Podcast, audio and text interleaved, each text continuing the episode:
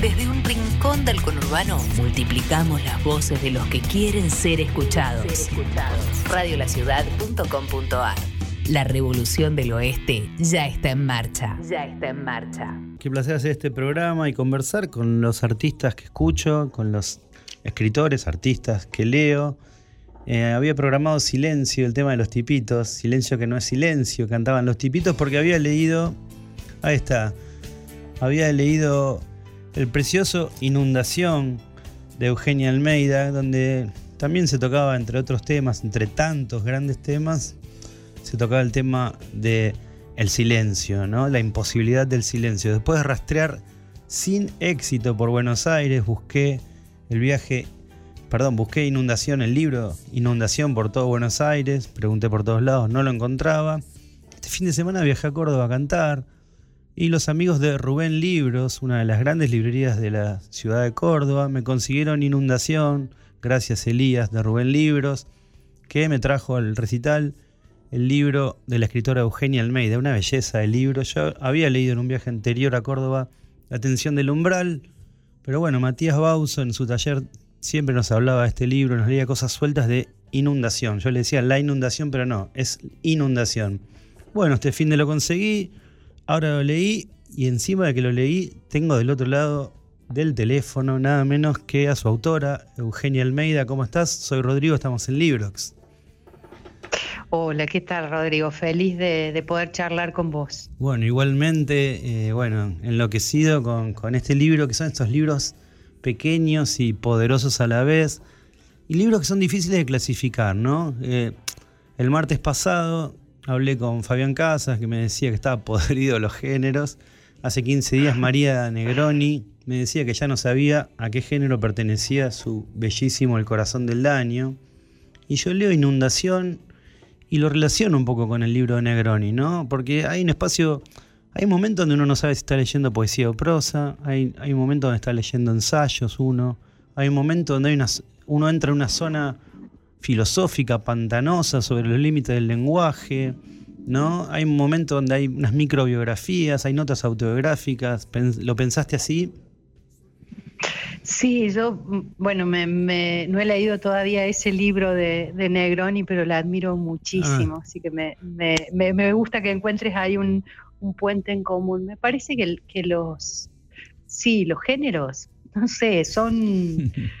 son autopistas y la literatura en general va por, por caminitos eh, más, más por adentro del monte, a pesar de que por supuesto hay libros que, cumplen al pie de la letra con algunos géneros, como el policial, pero me parece que somos muchos los que estamos jugando un poco a eso, a, poner en tensión ciertas fronteras, quizás por lo que, por lo que hay para decir.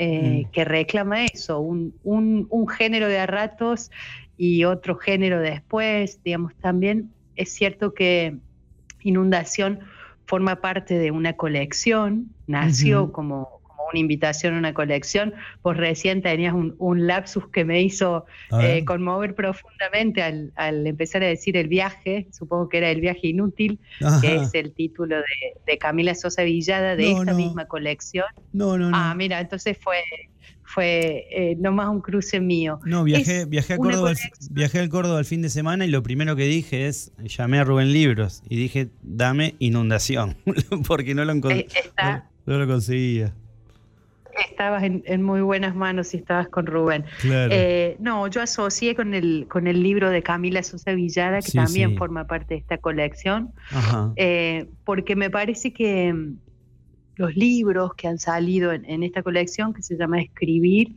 y que bueno, fue ideada por, por Gabriela Lac de Documenta Escénicas, tienen ese cruce de, de género como, como eje, digamos, es una invitación a reflexionar sobre la escritura, con algo autobiográfico, del modo que uno quiera. Entonces, creo que todos los libros que han salido hasta ahora, el, de Camila, uno de Juan Forn, uno de Leonardo Sangüesa, eh, de Rodrigo Fierro y el mío, creo que todos andan en esa, en esa zona fronteriza que nos propuso Gabriel Alac. Qué lindo, qué lindo todo lo que me decís. Este, bueno, Camila Sosa Villada, ¿no? Yo hay algo que me está eh, impactando mucho, que es, eh, yo no sé si ustedes lo perciben desde Córdoba, pero es Córdoba como un pulmón cultural. Hay muchísimos artistas de primer nivel por ahí ya instalados en Buenos Aires o desde allá, pero eh, como músicos y también como escritores. Bueno, Federico Falco, toda la gente de Nudista, la, editorial Chai, Camila Sosa, hay como, bueno, los chicos de Lucas Sativa en la música.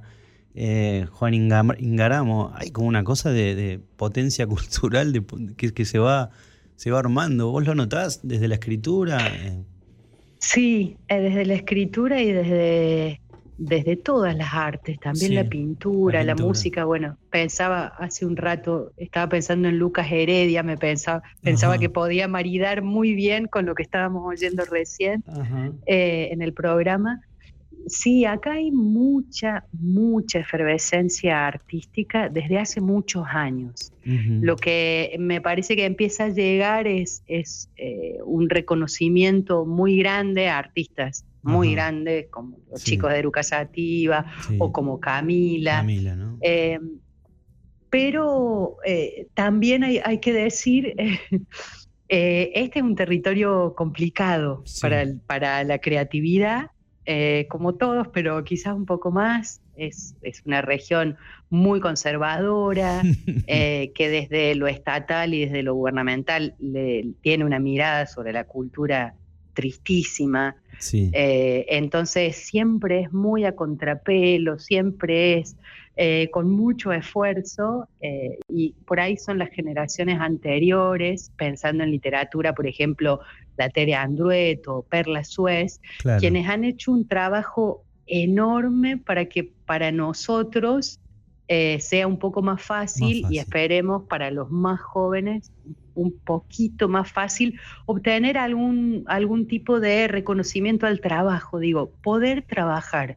No, no estoy hablando siquiera de, fama, éxito y, y, reconocer. No, poder, poder hacer, sos músico, bueno, poder dedicarle cinco o seis horas al día a la música, sos escritor, sos escritora, poder hacer eso, eso es terriblemente difícil y siempre se construye sobre los, los tiempos los tiempos más íntimos, digamos, los de los amigos, los de la pareja, los del descanso. Eh, así que yo vivo con mucha felicidad.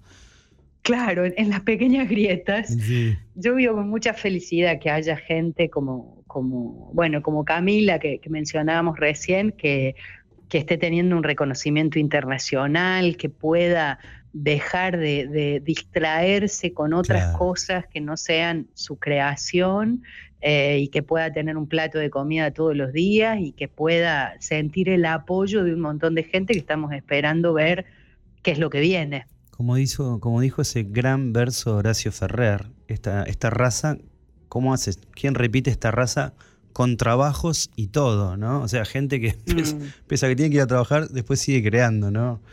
Hermoso hablar con, Eugenia Almeida. Volvemos a, Inundación. Muy interesante lo que decís sobre, bueno, eh, el cordobesismo y todas esas cuestiones que en otro momento también conversaremos. Eh, Sabes que hace poco también pasó por aquí, por Librox, eh, la escritora colombiana Margarita García Roballo. Y en una de sus primeras novelas, la protagonista se obstinaba en escribir la historia familiar, que era una historia oscura, una historia que estaba llena de sombras, pero había una pelea, eh, la novela era bastante autobiográfica, había una pelea contra el deseo de la familia que prefería el olvido, ¿no? Eh, la protagonista se obstinaba en escribir la historia familiar, la familia peleaba por esconder y por olvidar. Yo eh, anoté algo que, que, dijiste vos acá en Inundación. El que escribe es el que recuerda el nombre de todos. Por eso no siempre es amado. Sí, hay una frase, no sé si, si escrita, pero que alguna vez le escuché decir a, a Guillermo Sacomano en alguna charla, que él decía que eh, la familia funciona, digo, voy a hacer, lo voy a decir como lo recuerdo, espero que, no, errarle por mucho, pero él decía que la familia funciona un poco con la mafia. Si vos te vas, te van a ir a buscar a donde sea que estés para asesinarte, porque nadie se va. Eh, bueno, Guillermo lo decía así muy, muy tajantemente eh, ahí en, ese fragmento de inundación, yo por ahí estaba pensando, no está explicitado, pero estaba pensando en algo más, más de la comunidad, no de, de, lo familiar, em, como el personaje de, Margarita, historia familiar, eh, es oscura, no, es, no es materia literaria, digamos, no es algo que retomaría desde la literatura, pero sí sé cuánto, cuánto pesan eh, esas cosas cuando hay alguien que decide hablar o decir o, señalar lo que está pasando, bueno, eh, a veces pasa lo que dice Sacomano, más vale que corras. Claro, claro. Muy bien, muy bien. Es hermosísimo Inundación. Ahora entiendo, discúlpame que no lo haya visto antes, eh, hacia dónde apunta la colección con estos libros. Bueno, vas a ver que que hay como una proliferación de estos libros sobre la lectura. Ya sabes que con, quién lo vinculé también, con el nervio óptico de María Gainza, que si bien es otro tipo de lectura, pues son lecturas... Claro, ¿no? Pero esa experiencia, la experiencia de leer, en este caso cuadros o obras pictóricas, entrelazadas con la vida, ¿no? Eh, y a mí me gustó que vos tenés como micro biografías de escritores, escritoras, este, pero en un punto todas van a entrelazarse con tu historia personal. No sé si lo viste esto. En el sentido de que. Sí. ¿Lo buscaste? Me parece que esas lecturas, las, que están ahí mencionadas. Sí. Eh, no sé, Simenón o Irene Nemirovsky, o Simón Germán Hess. Son eh, autores que, no sé, cuando un libro te gusta mucho, eh, o como cuando una canción te gusta mucho, eso se, se, vuelve, bueno, la banda de sonido de tu vida. Es así, eso es inevitable. Entonces, creo que invitada a hablar de la escritura, no, no me podía contener de hablar de, de lo, lo, que la escritura de otros ha producido en mí. Y yo no, no puedo pensar mi vida eh, desprendida, no sé, de Simone Weil, por ejemplo. Claro. Porque, o de Simenon, porque es eh, ante la, vieja pregunta de si hubiera algo muy peligroso y tuvieras que salir de tu casa y crees que todo va a quedar destruido, ¿qué agarras? Yo agarraría los libros de Simone Weil y algunos de Simenon. Sí. Eh, aun cuando sé que los puedo buscar en una librería ahora, ya ese objeto es, es también una suerte de, de testigo de, tu vida, de compañero. Y, bueno, cuando uno recomienda libros, también recomienda esa posibilidad de ese efecto. Mira, qué lindo. Sí, sí, me, bueno, me, gusta muchísimo lo que decís. Eh, también hay entre tantas cosas lindas que escribís en Inundación, que también vuelve, lo repito en varios programas, pero es para subrayar y subrayar. Me gusta mucho que hablas sobre digamos, eh, que, no hay que, hay, algo que marcaste acá que me encantó, que es que no hay que hablar sobre lo que, no hay que contar sobre lo que se está escribiendo, ¿no? Porque, porque es un poco como que lo matás. Y decís algo que me gusta, que es, escribo con el mismo no saber con que afronto la lectura. Escribís, ¿no? Eso es precioso, pero me gusta este, este, ah, este dos lados del mostrador del escritor, ¿no? El escritor, pero también el lector, como formando parte de lo mismo, ¿no? Sí, me parece que eso no, no se puede separar, no se puede escribir si uno no lee. En eso sí soy como medio tajante. En, lo otro. La profesora, ahí sale la profesora. Ay, sí soy tajante.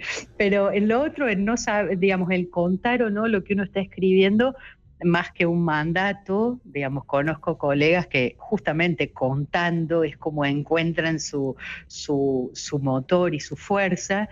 Yo en mí he descubierto que si cuento, no lo hago porque el placer está en ir descubriendo qué pasa. Pero entre los autores que mencionábamos recién, por ejemplo, Simenón, él tenía unas fichitas hechas con datos de cada uno de los personajes y tenía marcado en un calendario día a día lo que tenía que escribir y eso le, le, refuncionaba, es decir, que cada uno, digamos, tiene su, su biblioteca, pero que no se puede, para mí, escribir sin leer. Eh, me parece que es como un cocinero que no, que no prueba comida. ¿Y cómo, cómo vas eh, descubriendo qué te gusta, qué se puede combinar, cuál sería el juego, digamos. Eh, y en eso me parece que es algo que está, que está todavía muy, muy postergado, que, hay mucha escritura, nunca demasiada, eh, digo, no me estoy quejando, pero que todavía nos falta mucho leer, ¿no? Leer, leer además a, los contemporáneos, a los colegas que están escribiendo ahora. Eh, me parece que, bueno, más allá de eso, para mí, si hay que hacer un ranking de placeres, el placer de leer es mucho más grande que el placer de escribir. Ah, sí, para vos sí. Entonces, sí, totalmente. Muy bien. Totalmente. Lo dice Eugenia Almeida, que siente más placer al leer que escribir. No, no, eh, te pregunto porque me parece eh, sumamente interesante. Es cierto, ¿no? Uno no tiene que andar corrigiendo y tachando y, ay, Dios mío, qué engorroso, ¿no? Sí, además, digamos, es la invitación a, un mundo, no sé, yo a veces cuando, cuando estoy escribiendo, que es como decíamos recién, en las grietas, en los ratitos robados, en, mini refugios construidos, muchas veces miro lo que tengo arriba de la mesa para leer y, me tironea, ¿no? O sea, ¿por qué estoy escribiendo si si puedo leer. Bueno, son dos necesidades que conviven, pero la de leer tiene, tiene una, fuerza de tracción más grande. Mira qué lindo. Eugenia, ¿sabes que hoy, hoy le di un, algo de los que escribiste vos en Inundación a los alumnos que tengo en los tallercitos de, lectura y de escritura? Eh, pero mi sensación es, eh, leyendo tu última nota, Z, del libro Inundación, mi sensación eh, que creo que lo venís anticipando en todo el libro, incluso en las microbiografías que también venís citando, es como que, bueno, hay gente, hay gente no sé cuánta, pero hay gente que tiene algo adentro y que en algún momento necesita darle una forma, no, solo sacarlo, no es solo una cuestión de sacarlo, sino ponerse a trabajar con eso que tiene adentro, sacarlo y darle una forma artística. Me parece que muchas de las biografías, incluso la de Hermann Hesse, eh, que vos citás, pero también la propia, tienen que ver con el ponerse a trabajar con esos materiales que vos decís que probablemente sean de los que estemos hechos, ¿no? Esos materiales internos, íntimos, con los que hay que trabajar. Bueno, me pareció interesantísimo. Tengo ganas ya de leer Colectivo, o El Colectivo, que es el, el Colectivo es tu novela premiada, tu primera novela, que me parece que es muy, muy, está ligada a esta historia de no solo sacar para afuera, sino ponerse a trabajar con esos materiales que nos vienen rumiando internamente, ¿no? Sí, yo creo que, que e, esto que vos decís, lo que uno tiene adentro y, y, poder ponerlo en juego, creo que es una necesidad de todos, que es algo de lo que nos hace humanos. Poder ponerlo en juego puede ser escribiendo, pintando o no sé, eh, refaccionando un auto antiguo o haciendo un mueble o trepando una montaña, cada uno encuentra por dónde, pero hay algo del trabajo creativo, de crear algo que antes no estaba, eh, ya sea algo concreto como un mueble o una experiencia, como no sé, subir a la concagua, que, que produce un placer muy especial. Eh, yo soy un poco militante de ese placer, tampoco es obligatorio, digamos, no es que creo que todo el mundo tenga que hacerlo, pero sí que, me parece que cada uno puede descubrir eh, por dónde y que incluso eso puede, puede cambiar. En, algunos años será la guitarra y años después será la literatura o, u otra cosa, pero eh, creo que ahí hay, en, ese gesto, no todo lo otro, lo que viene después, no, no, no la publicación, no, la grabación de un disco, no, no, ese momento en que estás vos solo, vos sola, con eso que, estás armando de la nada. Es muy hermoso cuando, cuando eso empieza a pasar. Qué hermoso lo que decís. Pienso, sabes que siempre eh, envidié a los tipos que hacen balcones. Un tipo que hace un balcón, ¿no? Saca un pedazo. Un tipo que hace un balcón y uno lo mira y no sé, un tipo que hace un puente, o una tipa, ¿no? Que hace un, puente. Pero un puente que, eh, sí, o, o, un tipo que arregla un motor que arregla un motor. Un tipo. Yo, eso, esa sí, las personas que arreglan cosas son extraordinarias. Una persona, claro. Realmente extraordinarias. Eugenia, hermosísimo hablar con vos. Muy lindo leerte. Y bueno, y estamos súper en contacto. Recomiendo Inundación para todos los oyentes, toda la gente que escucha eh, Librox, acá por Radio La Ciudad. Y bueno, ¿estás trabajando en algún nuevo trabajo? ¿Algún nuevo libro, perdón? La repetición. Estoy ahí a, en la recta final de una novela, vamos a ver qué, qué, pasa. Hasta el último momento no se sabe si, si, para tomar tu metáfora de arreglar algo, si conectaste todo bien o si cuando le enchufes va a explotar. Pero estoy como al final. Divino, muchísimas gracias por estar y gracias Eugenia Almeida por pasar por Librox. El año que viene seguramente te voy a estar preguntando, Dios mediante, te voy a estar preguntando por tu nuevo trabajo. Un beso grande. Ojalá, muchas gracias y gracias por, por la charla tranquila y con tiempo. Es un programa precioso. Muchas gracias a vos. Gracias, Eugenia Almeida pasó por libre. Desde un rincón del conurbano multiplicamos las voces de los que quieren ser escuchados. Ser escuchados. Radiolaciudad.com.ar La revolución del oeste ya está en marcha. Ya está en marcha.